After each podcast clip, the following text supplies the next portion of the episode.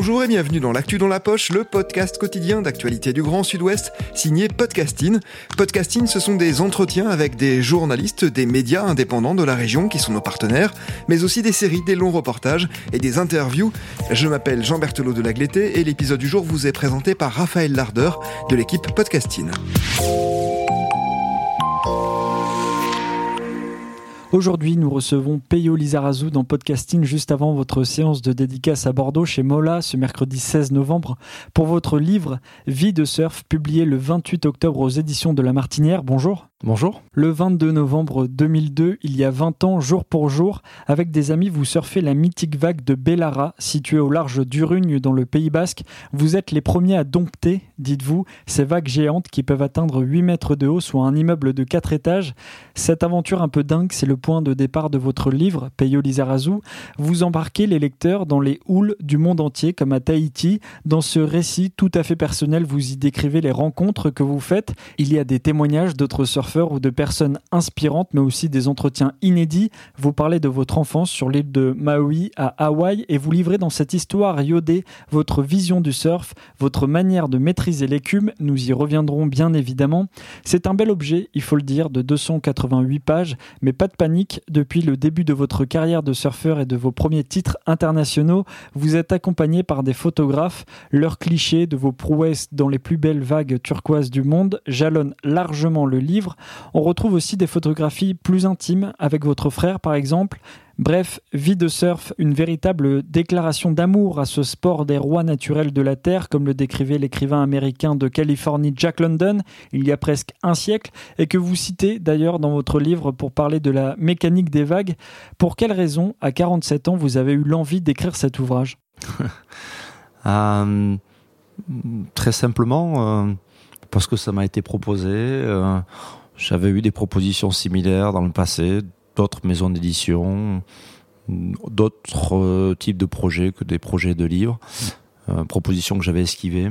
Et là, euh, l'anniversaire, le prétexte de l'anniversaire du 20e anniversaire de nos premières vagues à Bellara et cette proposition des éditions La Martinière m'ont fait accepter de, de me dévoiler un peu et de raconter au travers euh, de mon témoignage euh, ben, ce que j'ai vu du monde du surf, que j'ai pu, que j'ai pu visiter de manière assez intime pendant euh, déjà trois décennies. En combien de temps vous avez rédigé le livre? La, la, partie texte s'est fait en un peu moins d'un an et, et, tout le choix des photos qui avaient été, disons, prédigérées s'est fait vraiment en six mois. Donc ouais, c'est un projet de c'est un projet d'un peu moins de deux ans, euh, mais c'est le temps qu'il faut pour euh, faire ce livre qui est effectivement euh, hors catégorie, dans le sens où ouais, c'est pas un journal intime non plus, c'est un peu un carnet de voyage, c'est des témoignages, des portraits de, gens que j'ai eu le plaisir de rencontrer,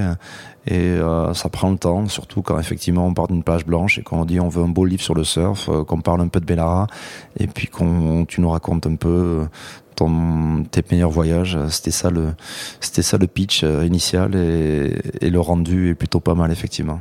Nous allons revenir à vos débuts. À quel âge vous avez commencé à surfer? Votre père vous avait fabriqué une planche à l'époque, c'est ça?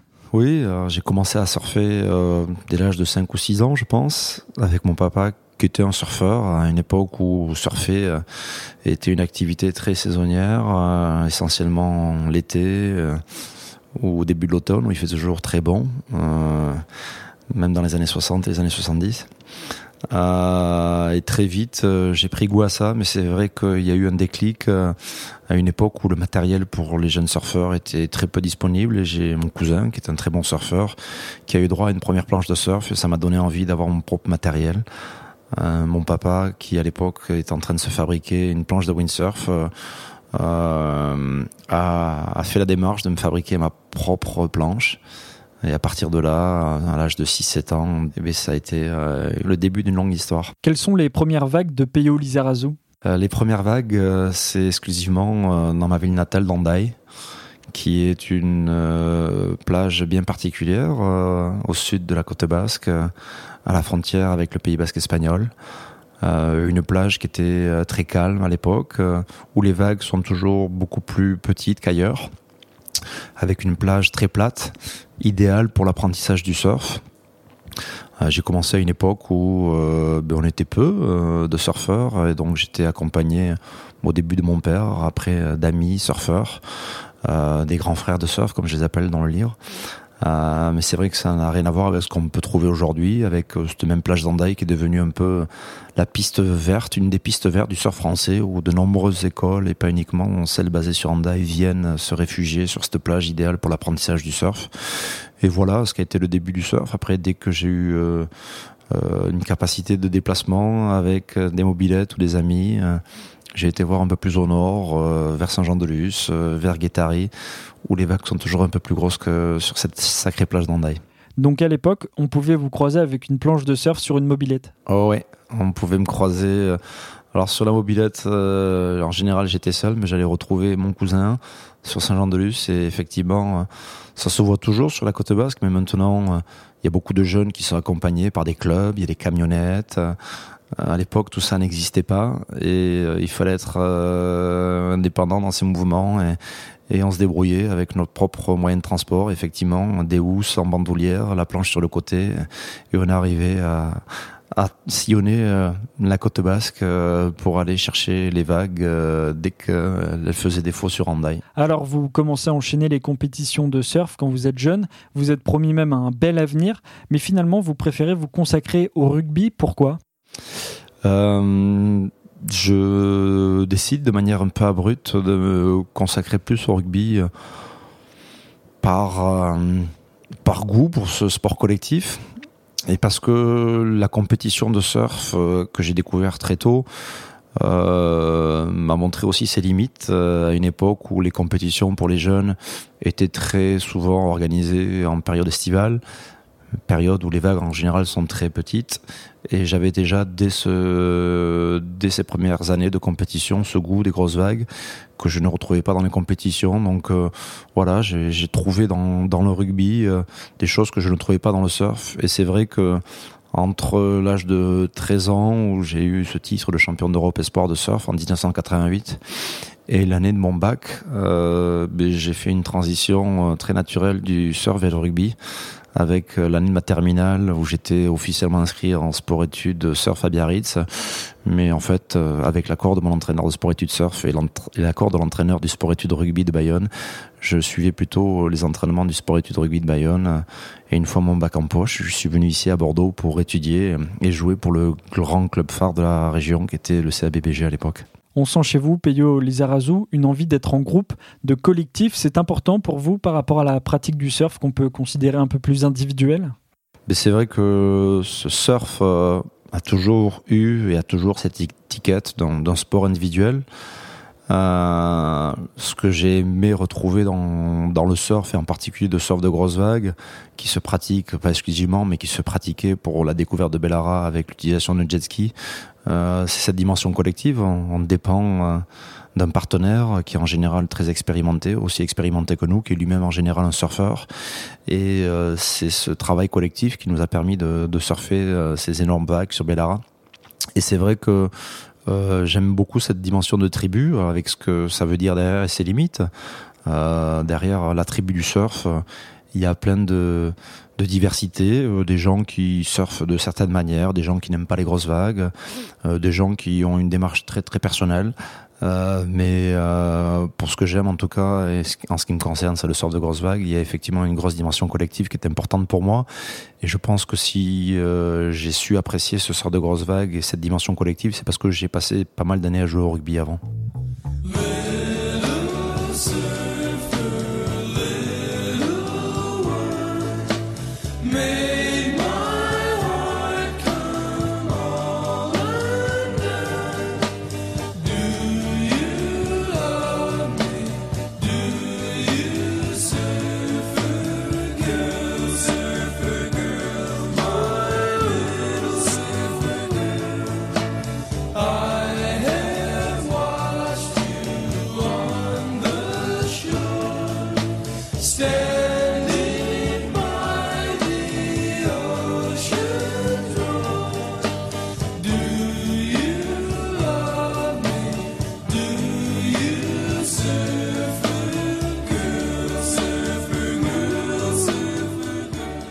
Décrivez-nous vos premières sensations quand vous surfez la vague de Bellara en 2002. Décrivez-nous un peu cette aventure. La réalité était très très simple et, avant d'être une vague mythique, comme vous l'aviez dit en, introduction, Bellara est surtout une vague euh, qui était méconnue, euh, en tout cas méconnue des surfeurs, et une vague très rare. C'est un haut fond euh, qui est situé à 2 km du, au large de la côte basque, entre Saint-Jean-de-Luz et Andaille techniquement en face de la commune du Rugne, euh, qui est la seule commune de la côte basse côtière à ne pas avoir de plage, mais paradoxalement a une des plus grosses vagues du monde. Euh, et cette vague donc euh, est ce qu'on appelle un haut fond, donc une vague qui casse sur une montagne sous-marine qui vient qui vient euh, affleurer avec la surface de l'eau, mais en fait qui n'affleure jamais parce qu'elle elle reste quand même à 15 mètres euh, de profondeur sur une zone euh, qui en général à, à 40 mètres de profondeur en moyenne. Donc ça fait une petite montagne qui remonte et quand la houle est assez grosse, cette montagne génère une vague qui déferle. Il faut des conditions de vague bien particulières pour que ça déferle. La mécanique des vagues veut que pour qu'une vague déferle, il faut en général que la profondeur d'eau euh, soit équivalente à la taille de la houle. Donc comme il y a une profondeur d'eau en moyenne de 15 mètres, il faut qu'il y ait de la houle de 15 mètres pour que Bellara, déferle. Ce qui explique sa rareté. Euh, on est en plus de ça au large, en pleine mer. Et malheureusement pour nous, euh, quand Bellara déferle, il y a très souvent des tempêtes et des mauvaises conditions de vent. Donc c'est très souvent qu'on a regardé Bellara d'abord euh, dans des conditions de tempête qui étaient totalement impraticables, pour l'avoir enfin un jour euh avec du beau temps et pas de vent. Et s'il y a quelque chose de bien particulier à Bellara, effectivement, c'est cette rareté et le simple fait de pouvoir surfer cette vague. Ben, ça a été une grosse satisfaction parce que pendant 3-4 ans, je l'ai observé euh, seul, ensuite avec euh, ses amis que j'ai réussi à convaincre de l'intérêt d'aller regarder cette vague parce qu'ils n'avaient pas forcément l'impression qu'il y avait quelque chose d'intéressant à aller voir. Et puis une fois qu'on y a surfé une première fois, ça a été, euh, oui, ça a été un peu comme euh, comme gravir une montagne. Hein. On était euh, plein d'euphorie et puis on a pu le refaire la, la, même année, quelques mois plus tard, dans des conditions encore plus belles. Et puis voilà, ça va faire 20 ans dans quelques jours qu'on a pris cette vague pour la première fois. Euh, les conditions sont toujours aussi rares, euh, en moyenne une à deux fois par an. Et il faut être prêt, il faut pas louper ça. On a eu la chance d'avoir des vagues il n'y a pas si longtemps que ça, mais on n'est pas certain d'en avoir d'autres euh, pour le reste de l'hiver 2022-2023. Le titre de votre livre Vie de surf est au pluriel. Vous avez l'impression d'avoir vécu plusieurs vies en tant que surfeur, Peyo Lizarazu? Quand je parle de vie de surf au pluriel, c'est surtout la vie des autres que j'ai voulu raconter. Effectivement, j'ai eu quelques facettes euh, différentes dans ma vie, mais comme euh, chacun, je pense, euh, on a des choix à faire et on fait des choses différentes dans sa vie. Mais ce pluriel est surtout pour les vies des, des autres personnes sur lesquelles j'ai voulu apporter un éclairage, des gens que j'ai eu le plaisir de rencontrer, certains qui sont des amis, certains qui sont connus, d'autres moins connus.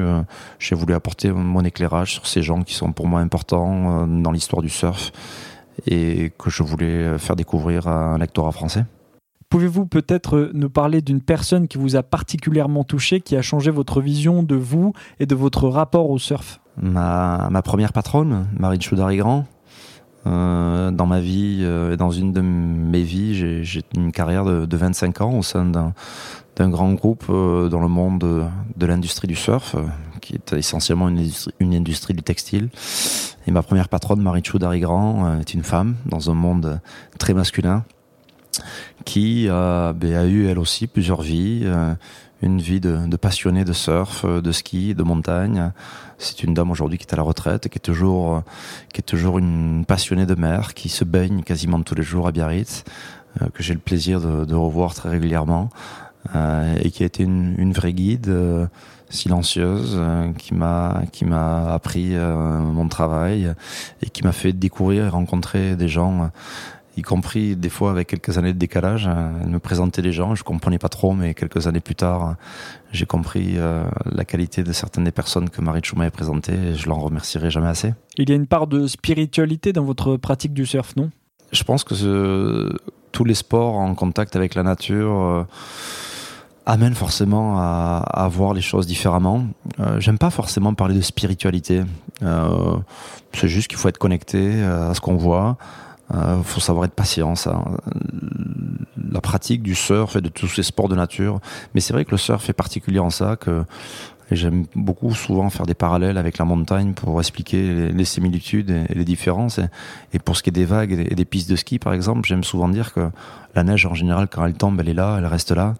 Mais les vagues, euh, elles sont là et puis elles peuvent disparaître au bout de quelques heures. Donc c'est vrai que le surf euh, enseigne euh, une, une notion de savoir profiter du moment quand il est là, avec toutes les contraintes que ça peut représenter sur la vie. Euh, des choix à faire parfois pour euh, se rendre dispo et puis des fois euh, des choix à faire de se dire mais non je peux pas y aller parce que j'ai d'autres choses à faire j'ai un travail à faire je dois m'occuper d'une famille est-ce que c'est de la spiritualité? Je suis pas certain mais c'est vrai que on peut tirer de grands enseignements de, de, cette relation avec la mer sur le long terme.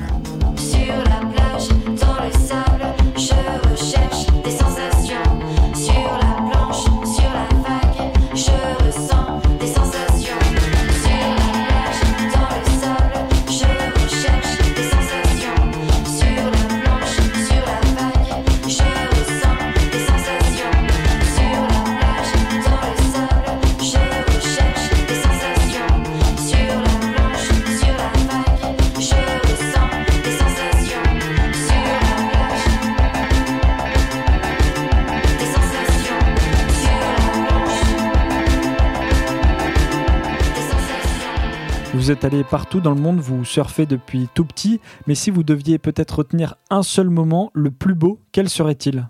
Ah, bien sûr que cette première vague à Bellara a été un, très bon souvenir, mais j'ai un gros attrait pour, pour la Polynésie, pour Hawaï et pour Tahiti en particulier.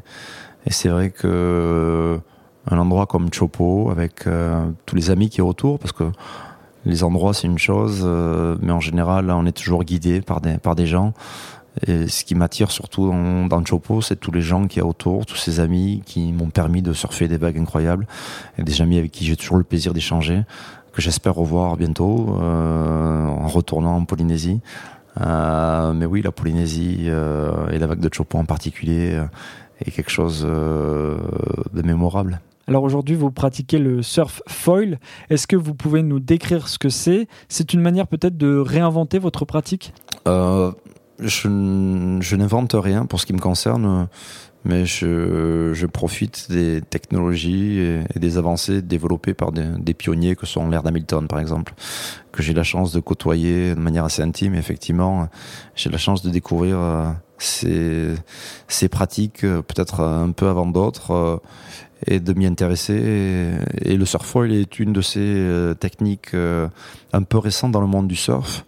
Mais comme souvent, si on prend un peu de recul, euh, le foil n'est pas une invention récente, hein. c'est une invention qui date de la Seconde Guerre mondiale, je crois, d'ingénieurs italiens pour des bateaux plus d'inspiration militaire. Euh, c'est une invention qui a ensuite été adaptée pour la voile euh, sportive avec, je crois, des bateaux d'Eric Tarbarly. Et ça fait depuis allez, une petite vingtaine d'années qu'il y a des tests qui sont faits pour le surf. Et depuis une petite dizaine d'années, ça commence vraiment à être bien affiné au point que le surfoil commence à être euh, un équipement qui est commercialisé auprès d'un grand public. Alors ça reste un public niche. Hein. Aujourd'hui, le surfoil est une technique de surf de très haut niveau qui ne s'adresse qu'à des gens qui ont 10, 15, 20 ans de surf derrière eux. Euh, mais c'est vrai que c'est très beau, c'est très gracieux. Il y a beaucoup de gens qui nous interpellent. Comment peut-on faire euh, du surfoil et la réponse, elle est simple. Hein. Il faut d'abord savoir très bien surfer avant de, de s'élancer sur ces planches avec euh, cet appendice, cette dérive très particulière. Mais elle permet de, de, glisser sur des distances bien plus longues. Et c'est quelque chose d'assez bluffant. Ouais. On a d'ailleurs l'impression que vous volez sur l'eau quand on vous regarde. Mais c'est exactement ça.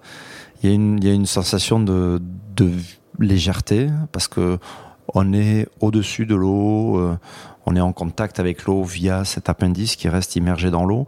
Mais euh, voilà, un, des enjeux du, surf, et en particulier sur les grosses vagues, c'est de gérer la vitesse euh, et le clapot qui, qui vient générer des, des bosses qui, à grande vitesse, euh, peuvent être très violentes.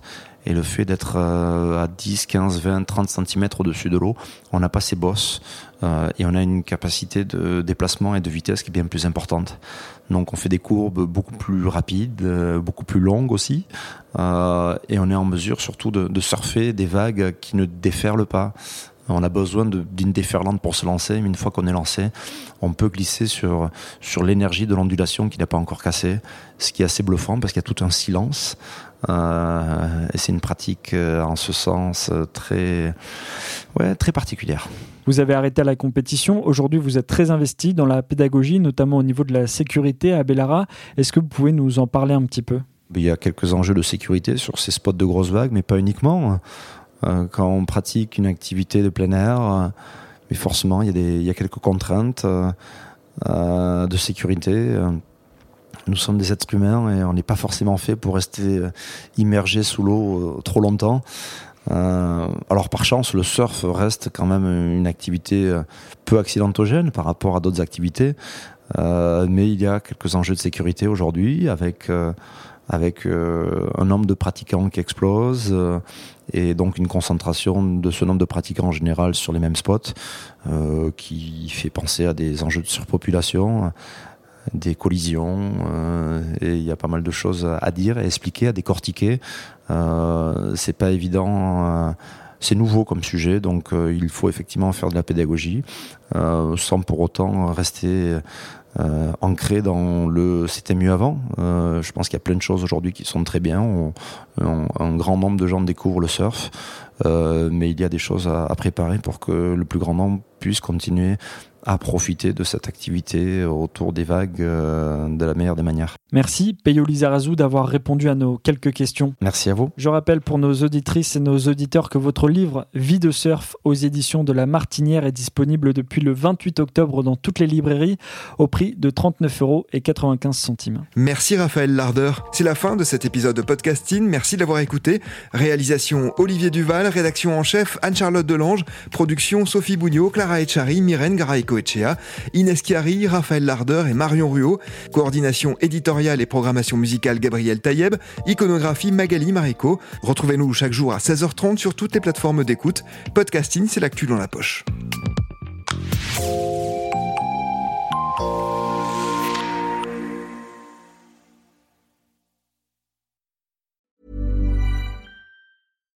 When you make decisions for your company, you look for the no-brainers. And if you have a lot of mailing to do, stamps.com is the ultimate no-brainer. It streamlines your processes to make your business more efficient, which makes you less busy. Mail checks, invoices, legal documents, and everything you need to keep your business running with stamps.com. Seamlessly connect with every major marketplace and shopping cart. Schedule package pickups and see your cheapest and fastest shipping options from different carriers with rates up to 89% off USPS and UPS rates. And with the stamps.com mobile app, you can take care of mailing and shipping wherever you are. Make the same no-brainer decision as over 1 million other businesses with stamps.com. Sign up with code program for a 4-week trial plus free postage and a free digital scale. No long-term commitments or contracts. That's stamps.com. Code program.